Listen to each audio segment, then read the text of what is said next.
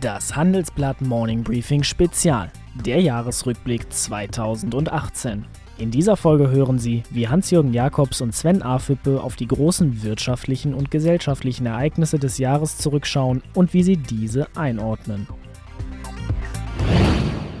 Du fährst ein Mini, habe ich mir gemerkt, oder? Stimmt das? Ja, ich fahre, fahre Mini. Der ja, auch in genau. Großbritannien. Benziner, Benziner. Jetzt ein Benziner. Ja. Okay. Diesel. Den Diesel habe ich abgegeben, habe jahrelang einen Audi gefahren. Und ähm, ich bin ehrlich gesagt. Ich Hast du Angst gehabt vor Fahrverboten in München?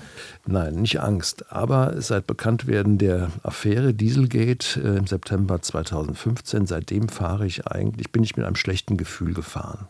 Mir war dabei nicht wohl. Ich, ich wusste, ich jag da mehr raus, als eigentlich äh, angegeben ist und ich sollte das korrigieren. Das habe ich jetzt getan und fühle mich äh, mit dem Mini in der Stadt äh, sehr wohl und spare mein Geld für ein Elektroauto. Gute Entscheidung, ja. Elektroauto hätte ich jetzt am liebsten auch schon gekauft oder ein Hybrid ähm, als, als Zwischenlösung. Ähm, aber wenn du dir die Modellpalette der deutschen Anbieter anschaust, ähm, ich habe eine Familie, drei Kinder, ähm, da gibt es eigentlich so gut wie nichts auf dem Markt. Es äh, gibt so ein Q7 Elektro, fängt bei 80.000 Euro an. Ja.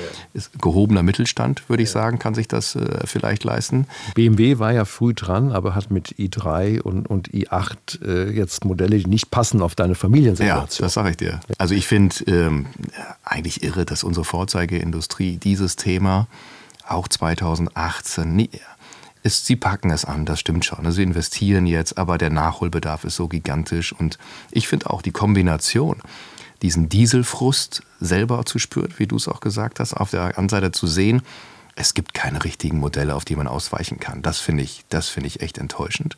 Und, ähm, und ich kann verstehen, dass viele jetzt sagen, pass auf, dann sind es eben nicht mehr deutsche Autohersteller, die ich kaufe, sondern ich hole mir was anderes. Toyota baut viele Hybridfahrzeuge, die sich bewährt haben und, und, und. Also ähm, das ist jetzt vielleicht nicht nach jedem, jedermann Geschmack, aber es gibt Alternativen und ich glaube, das muss man sich klar machen. Ich glaube, es war einfach zu bequem, all die Jahre das Geld zu verdienen. Es gab keinen Druck, sich umzustellen, weil die Geschäfte liefen ja wunderbar durch den Export in den USA und China.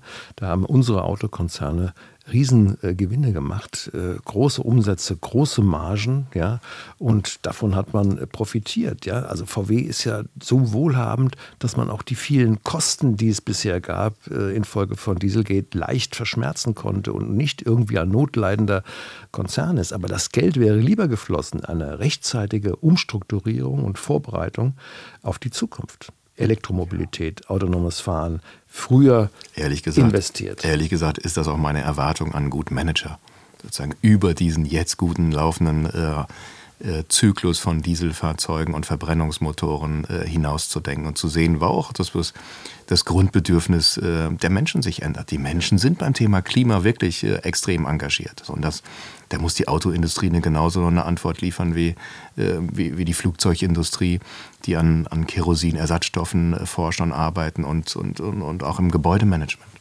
Und die öffentliche Infrastruktur muss natürlich auch stehen und der Staat muss da auch äh, mitmachen. Es müssen Ladestationen hingestellt werden und auch die Dienstfahrzeuge, die es da in der öffentlichen Verwaltung gibt, das muss natürlich auch rechtzeitig umgewandelt werden. Und stell dir vor, wir hätten einfach so weitergemacht an der Printauflage. Äh, fest, festgehalten, ohne, ohne die digitale Welt irgendwie zu entwickeln. So. Ja, exakt. Wo stehen wir heute? Wir haben jetzt 50 Prozent äh, Digitalabonnenten. Ähm, das, ist, das ist mal echt eine Hausnummer. Ja, wir haben seit vielen Jahren ein Morning Briefing, das bekannt ist und stark genutzt wird. Ja, ja, man wünscht, dass es noch stärker genutzt wird irgendwie.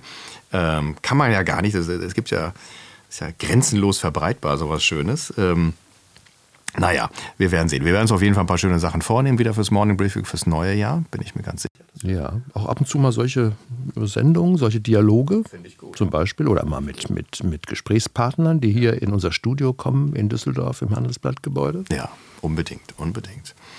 So, vielleicht laden wir dann ja den einen oder anderen, über den wir heute gesprochen haben, einfach hier ein. Ähm, Wen würdest du denn gerne einladen? Tja, also bei wem ich wirklich noch viele Fragen habe, ist Yogi Löw. Ich weiß, du bist der größere Fußballexperte als ich, aber ähm, da hätte ich schon noch einige Fragen, was da 2018 los war mit der Mannschaft. Und vor allem, ich meine, man kann ja mal schlecht spielen und auch eine schlechte Woche haben und, und, und. Ähm, aber welche Konsequenzen zieht man eigentlich daraus? Ich bin kein Fußballexperte, äh, aber siehst du das? Du bist regelmäßig bei Bayern im Stadion. Sind, sind äh, Fehlleistungen, die ohne äh, Konsequenz bleiben. Ganz einfach, weil es auch große personelle und organisatorische Probleme an der Spitze des DFB gibt. Der übt das, das Amt jetzt als Aufsichtsorgan, als Vordenker nicht konsequent aus. Man hält sich gegenseitig sozusagen im Amt und man sieht, was auf dem Spielfeld dabei herauskommt. Also du hättest wirklich von oben die Treppe gekehrt? Ja, man musste erstmal dann eine saubere Analyse machen, öffentlich auch. Das war ja alles so verschwiemelt und, und viel zu spät. Ja. Ähm, und dann muss man stärker den Generationswechsel einleiten und braucht dazu auch Leute. Ganz ehrlich, wenn man so viele Jahre dann im Amt ist, hm, das verbraucht sich auch. Wir alle haben eine gewisse Zeit, vielleicht sechs, acht Jahre, in denen wir einen Job gut machen können.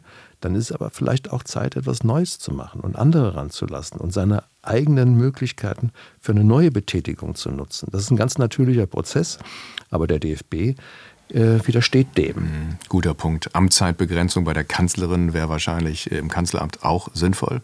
Zwei Legislaturperioden aus, ja. aus dem Haus. Ich da glaube, hat Markus Söder, das war der intelligenteste Vorschlag dieses Jahres, auf zwei Perioden die Amtszeit des Ministerpräsidenten zu begrenzen. Wollen wir hoffen, dass er sich. Ist schon umgesetzt oder in Bayern? Nein, noch das nicht. ist noch ein Plan. Wollen wir hoffen, dass er sich daran auch hält, wenn es soweit ist. Ja, okay, wir, wir werden das verfolgen. In der nächsten Folge stellen Hans-Jürgen Jakobs und Sven Afüppe ihre eigenen Persönlichkeiten des Jahres 2018 vor.